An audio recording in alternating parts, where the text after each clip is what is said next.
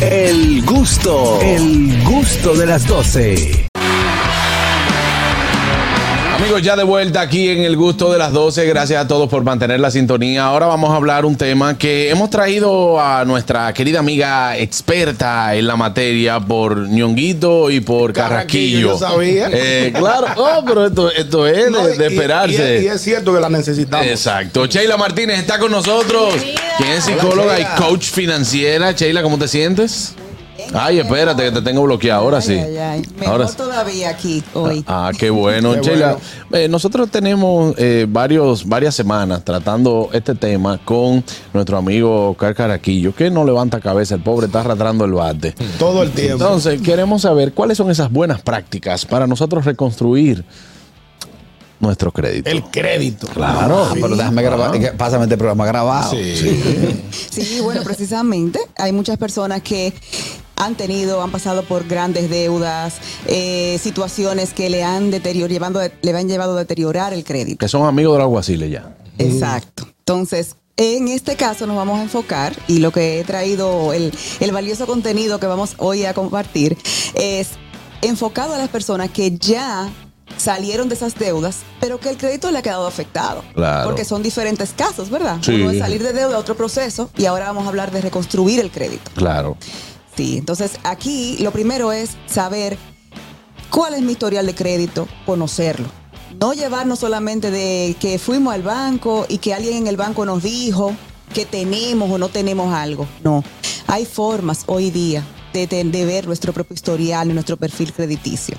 Hay como, manera hay como una página. gratuita, Hay una ¿verdad? página. Sí, hay una página. Hay- Búscalo para que goce. Aquí tenemos dos buros de crédito en este país que yo voy a decir los nombres porque ¿verdad? estamos sí, sí, educados. sí, sí, lo puede decir. TransUnion y Data Crédito son los dos buros de crédito. Estoy en cicla.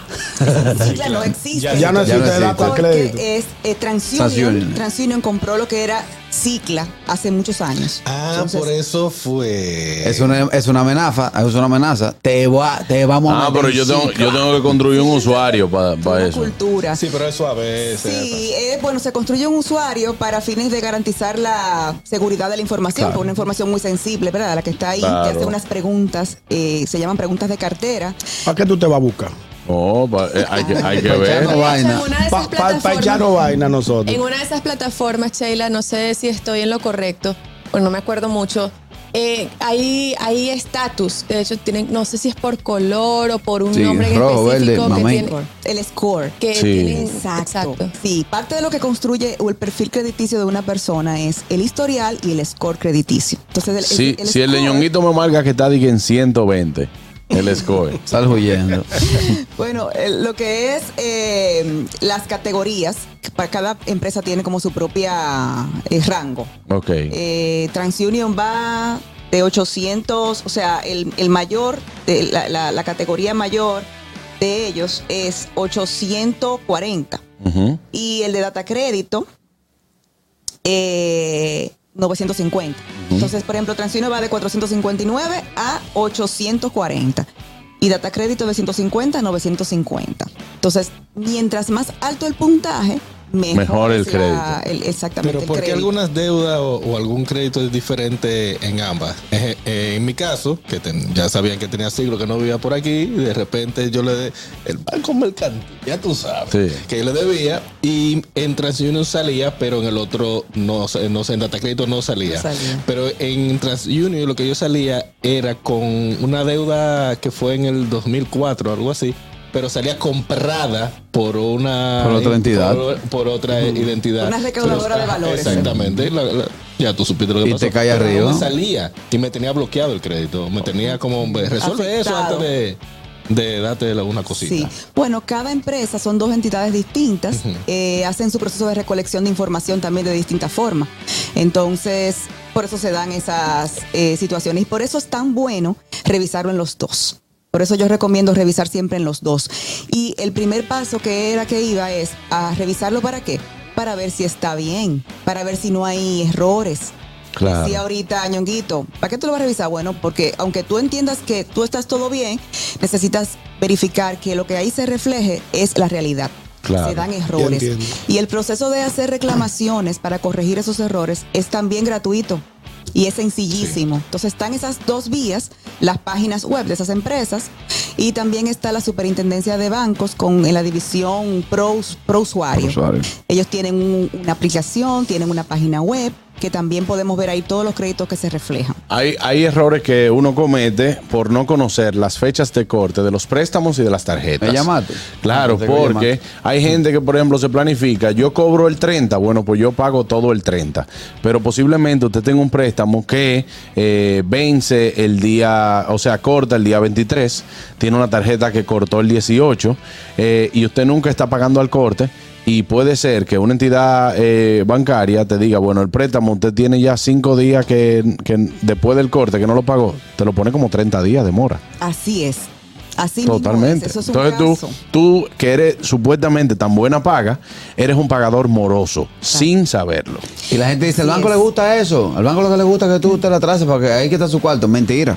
No, Te lo digo, daño. te lo digo porque a mí me pasó. Y yo decía, pero ¿cómo? Yo nunca he pagado con mora. Yo siempre he pagado. Sí, sí, sí. Lo que pasa es que esto. Hasta que entonces tú hablas con la entidad financiera, te cambian la fecha de corte para que te pueda ajustar a tu cobro. En ese caso, voy a agradecerle a Sheila que el año pasado eh, eh, tuviste una participación aquí y dijiste eh, lo que está diciendo Juan Carlos, pagar la, eh, la tarjeta a fecha de corte.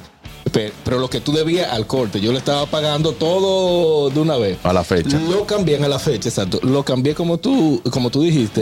y, eh, y efectivamente, luego de hacer eso, a los meses me comenzaron a mandar otra, otra tarjeta. El banco sube, me sube el crédito y otras instituciones también comienzan de una vez como a buscarte, a mandar y todo eso. Claro. O sea que eso de pagar, eh, lo que tú dices, especificale a, los- a los oyentes lo que es, que es pagar, si tú debes 100 pesos, pero tu corte es de 300, pero la fecha es 100. Deja que te cojan los 100 Exacto. solamente, no pague todo lo, lo- lo normal. Y funciona lo más chulo. Claro. Sí, funciona bien. y tú te man- manejas mejor con tu capital. mejor, sí. Exacto, funciona por todo eso que tú dices, pero también porque te manejas mejor con tu capital Sí, también. correcto, sí. O sea, no te descapitalizas. Porque es que la tarjeta es un medio de pago. Yo siempre lo he dicho. O sea, y lo que necesitamos es entender cómo funciona para utilizarla a nuestro favor. ¿Cuál otro factor me ayuda a mí a reconstruir mi crédito? Bueno, está este de pagar siempre a tiempo, que con esa salvedad de que pagar a tiempo no es pagar a mi tiempo, sino al tiempo que la entidad está Establece. designando, Ajá. estableciendo para eso, conocerlo bien y eh, en caso de que no nos funcione, no nos cuadra porque la fecha en que cobramos es distinta, pues hacer ajustes, eh, solicitarle a, a- a nuestro oficial de crédito o a alguien en el banco que por favor no las cambien. O sea, Claro. eso es muy bien, muy crucial. Sheila, ¿es recomendable pagar la tarjeta el mismo día que, que, que pone la entidad bancaria o puedes pagarlo, si tienes el dinero antes, la puedes pagar antes? ¿O tiene, tiene algo que ver, eso afecta el historial crediticio? ¿Te refieres a la fecha límite de pago? Ajá, por ejemplo, tengo la fecha de corte el 30, pero yo tengo el dinero antes, yo lo puedo pagar antes y eso no tiene nada que ver, no me afecta y que... Eh, bueno, yo te recomiendo y les recomiendo a todos que se lleven, o sea, que luego de la fecha de corte hay mm, como 20, 20 y pico de días para pagar, que es la fecha límite. Depende de la entidad. Hay algunas que tienen 45 Depende. días, otras que tienen 30. Exactamente, vamos a decir que un promedio de 26 días, 25 días. Exactamente. Entonces, págala siempre después de la fecha de corte y antes de la fecha límite de pago. Ok. Hágala unos cuatro o cinco días antes de la fecha límite de pago. Hay personas que, como no tienen un límite holgado como para esperar esos tiempos y quieren seguirla utilizando, la pagan antes para liberar límite y volverla a utilizar. Yo lo que recomiendo ahí es que se organicen y traten de utilizar menos del 50% del límite. ¿Ok? No, nunca usen más del 50. Ojalá puedan usar el 30, el 35% del límite de la tarjeta. Ok. Y luego entonces le van a ir subiendo el límite.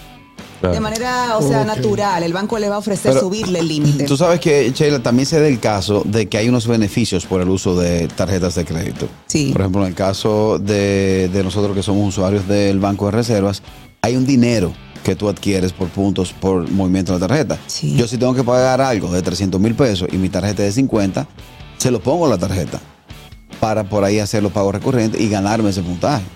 Es una buena práctica. Bueno, siempre y cuando tú tengas esos 300 mil pesos, que fue que dijiste, ¿verdad? Exacto. En una cuenta de ahorro para pagarlo. Después del corte, ahí mismo lo pagas, porque tú lo estás usando como un medio de pago Yo- inteligentemente. Yo lo hice ayer para, el regalo de Juan Carlos que cumpleaños el 27. Oye, Y no le ha llegado. ¿Cuándo es que le llega? El miércoles. El 27. El miércoles sí te llega. Tiene 300. papá. Eh, yo después de No la fecha después de la fecha de corte, o sea, después del miércoles, que es la fecha de corte de mi cumpleaños, yo no acepto digo 25 días ayer. Para que sepa. Tienes tus propias políticas. Claro, tengo mi propia política. Muy bien. Sí, porque la de ellos se paga el corte siempre, los cumpleaños. Tú sabes, Pero me- corte. Surge una pregunta. Yo tengo más o menos cierto expertise eh, en el tema. Habla bien. Él tenía nueve tarjetas en una época de su vida. No, no, ya, ya yo solté tarjeta, estoy en préstamo ahora. No, pero eh, no, estoy, estoy en, en- en los buró. Él firma los préstamos y le dice, nos vemos en la Nos, justicia. junta- nos juntamos con el fiscal. Eh, por ejemplo, también se da el caso cuando es bueno, cuando yo caigo en legal, por decirte, o estoy todavía, todavía no ha salido del, de- del banco a legal la deuda, y llegar y pagar todo el dinero junto. O sea, si yo te debo 500 mil pesos al banco, ya la deuda tiene más de 90 días, se va a legal. Antes de eso yo voy al banco y pago. Yo le puedo exigir al banco que no me, no me eh, el crédito, que no me penalicen el crédito. Vamos a ver. Vamos por parte. Por es parte. una deuda, es un Tengo una deuda, tengo una deuda, me tracé y te debo 500 mil carrotes. 500 mil y la, y la cuota. Ya pasó a 90 días. No, que él no, ha pagado, un él no ha pagado ni una cuota. No pagó ni una Esto cuota. un Pasé, testimonio. pasé 90 ya tiene que días. pagar los 500 mil. Pasé 90 días. ¿Verdad? Entonces, cuando nos vamos al, al- al crédito, al crédito, eh, te debo 600. Te llevo los 600. Te pago. No te debo un peso. Te le puedo exigir al banco, decirle, banco, yo te pagué en el tiempo correspondiente, me atrasé 10 días. No me, no me dañe el crédito. Eso no es el tiempo No, no, correspondiente. porque el tiempo correspondiente fue el que lo que acordaron. Exactamente. Eh, acordaron unas cuotas. a 30 en unos días. plazos, a 30 Y días. tú incumpliste todo. si tú tienes que estar No, pagando. yo, yo esos estoy poniendo 500, ejemplos. Yo soy hombre de eso, papá. Tú incumpliste todas las reglas. Yo soy una persona de los bolsillos asolvente. Ah, solvente. Pero por favor, escuchen. Para que, no, pa' que no vuelva a caer en el mismo error. Exacto, la pregunta entonces es que si ya tú incumpliste, porque incumpliste realmente el plazo, claro. y lo que corresponde es eso, eso está en el contrato, dice que si no cumplió, se va a reportar esa información. O sea, la información siempre se reporta, que se cumple o no. Hay, hay personas que piensan erradamente que solamente si, si dejan de pagar, que los mandan a el buró. No. Esa información se, rea- se, se Se actualiza todo el tiempo, exactamente. Entonces, tanto si pagas a tiempo, te va a beneficiar. No, pero es si que, no. es que el banco hace lo mismo. Por ejemplo, Carraquillo, si yo te pido a ti 100 mil pesos prestados y te digo, "Oye, ¿a cómo estamos hoy? Yo el 15 de agosto te pago, pero yo no te pago hasta, hasta el 31 de diciembre. Yo te pagué todo en diciembre, pero yo te dije que era para el 15 Pero de no, agosto. eso no fue lo acordado. Si en febrero yo vuelvo y te digo que me prestes 100 mil pesos, ¿tú me lo vas a prestar de una vez? No. A ti sí, mal. No, ¿qué pasa, Carraquillo? Vamos a lo real. A ti sí, A lo real. Pues. relajo a todo. Melissa, Melissa dice en nuestro canal de YouTube que ya Carrasquillo quiere hacer un lío al banco. Sí, no, ya más de lo que le ha hecho. Ya está Buenas. hecho, ya está hecho. Sí, buenas tardes pa- para el equipo. Hey, hermanos. Una, pregun- una pregunta que yo le quiero hacer a Chela para que me diga ella, me le dé un consejo a esta gente que, que se han dedicado toda la vida a vivir eh, debiendo, pagando del crédito. O sea, que personas que se dedican nada más a tarjeta de, de crédito, que se quieren meter en todo sin poder, pero que quieren estar a la moda. ¿Qué consejo Sheila me le da a esa gente que son adictas a esos préstamos? ¿Es cuánto? Bueno, una gran parte de la población que vive de, de- de eso, que vive así, es de vestir un santo para vestir otro, O sea, de, de tener, de deber una tarjeta para buscar los cuartos para pagarle. Y si nos vamos al porcentaje de la gente que le paga el mínimo a la tarjeta durante un tiempo largo, determinado, es muy grande. Así Sí, es. claro. Así es, es altísimo. Y Muy realmente, alto. bueno, es una excelente intervención y pregunta la que el, el señor que llamó hace, porque realmente, o sea, la tarjeta de crédito es de los créditos más caros que hay. Sí. Eh, el- en este país, el, el porcentaje de la tasa de, de- de- del porcentaje de eh, anual que cobra es 60% de interés sí. un 60. O sea, eso es Back altísimo. Un 5 mensual. Entonces, en otros países, Estados Unidos, por ejemplo, es un 22 anual. Eso es para que financia la tarjeta. el que financia la tarjeta. Entonces, pero que por eso digo, a eso voy que no es un producto para financiarse. Exacto. A eso voy. O sea, que no es un producto diseñado para financiarse. Si la gente lo ve como un financiamiento, le va a salir un financiamiento muy costoso. Muy costoso. Si lo ve como una herramienta, entonces eh, es más llevadero. Es fácil, eh, tú lo tienes, te da muchos beneficios, pero no como una herramienta de financiamiento. Eso es. Yo Entonces, yo, quiero que eso es lo que la 2.000 gente entienda, porque es que la gente se confunde, eso no se lo enseñan en ningún sitio. A los chicos en el colegio, cuando están graduando, van y le llevan, a veces le dan una charla de ahorro, pero le dan una vez su primera tarjeta de crédito. Pero no le explican cómo usarla. Exacto. ¿Y qué Yo yo Que en Inter con sueldo 2.500 adicional. Le dan- no, que fue un bono que le dieron. Un bono adicional, un sueldito adicional. Entonces, no. Necesitamos entender eso y no utilizar la tarjeta para financiarnos. Eso es. Entonces, utilizarla como un medio de pago. Tiene muchísimos beneficios. Los beneficios que tú decías, Caraquillo, de que te dan puntos, te dan dinero, Milla. te dan millas, tú vas a otro país. Pase gratis a salones VIP. Señores, mucho etcétera. porcentaje de descuento es en bueno. establecimientos comerciales. Yo nunca Sí. he entendido eso. Sí, De bueno. los puntos. Pero miren, yo debo do- dos mil dólares y yo pensaba que yo me la estaba comiendo. Que era, el mínimo eran como 30, 35 dólares. Y yo venía de que pagándole 100 en 100. Tengo como dos años pagando de 100 en 100. Pero son 55 de interés que me quitan. Yo no estoy pagando nada. Por estos días que yo me di cuenta. Bueno, mi eh, madre. Carraquillo, En eh, ese caso, tu socio Ay, y que tu esposa oyendo, que te te, mandan oyendo. saludos, que te están escuchando el programa. Saludos a Rafa, mi hermano. Ya, ya ellos saben el lío que están metidos. Ellos saben que es el lío hecho hombre. El lío que está mi metido. compadre que yo adoro, mi compadre. Ahora lo está Eh, mi- ablandando. No, que mi compadre es igual que, que nuestra querida invitada. ¿Qué? Me orienta. Sí. Si no fuera Pero por tú no él. te Sí, dejas pero que contigo no hay no te forma. dejas Ya yo estoy que yo me siento todas las mañanas y me pongo eh, eh, cremita en, lo- en la muñeca. ¿Para qué? O cuando llegue la esposa. Señores, agradecer a nuestros amigos de TV Quisqueya que siempre hacen la retransmisión de este programa para todo Estados Unidos. También agradecer a nuestros amigos de Éxitos 90.5 para todo el Cibao que retransmiten este programa hasta la una de la tarde. Gracias y ustedes pueden seguir en sintonía con nosotros a través de La Roca 91.7 y a través de todos nuestros medios digitales. Suscríbete a nuestro canal de YouTube. Ahí estamos listos para poder seguirte llevando este entretenimiento hasta las 2 de la tarde. Seguimos con Sheila. Estas últimas recomendaciones. Sí, bueno, eh, no realizar muchas solicitudes de crédito a la vez. Eso se registra también en el sistema. Entonces, cada vez que uno va a un banco y solicita un crédito, una tarjeta, un préstamo, te solicitan tu historial o tu perfil crediticio, historial, score, y se registra una huella de consulta. De esa persona solicitó su historial en tal día, solicitó un crédito en tal día. Entonces, eso lo que le indica al sistema es que la persona está muy necesitada de crédito si son cinco o seis solicitudes, solicitudes en un, un corto plazo. Entonces, Claro. es bueno verificar primero e ir poco a poco haciendo esas solicitudes y prudentemente. La otra es maneja una sana combinación de crédito, o sea, no tengas, por ejemplo, yo diría, no manejes más, más de dos tarjetas. Hay personas que tienen tres, cuatro, cinco, seis, Sí. siete tarjetas. Dicen, bueno, yo no, porque yo me la manejo, yo qué sé yo qué. Yo pienso que son muchas informaciones que hay que tener en mente cada mes. Claro. Sí. mucha claro. fecha de corte, mucha fecha de pago, mucho, eh, muchas, muchas informaciones. En el caso de los que tienen empresas, ¿se puede tener dos tarjetas personales y una corporativa? Sí, excelente, porque ya es otra cosa. Claro. Es una de la empresa y dos tuyas. Y una es para tener un backup. Porque uno siempre como que utiliza una, Una un banco preferi- preferido, ¿verdad? Eh, tiene ya como que construye una relación con esa entidad, tienes muchos beneficios por estar, por tener esa relación a largo plazo. Y la otra como un backup, eh, eso es lo que yo recomiendo.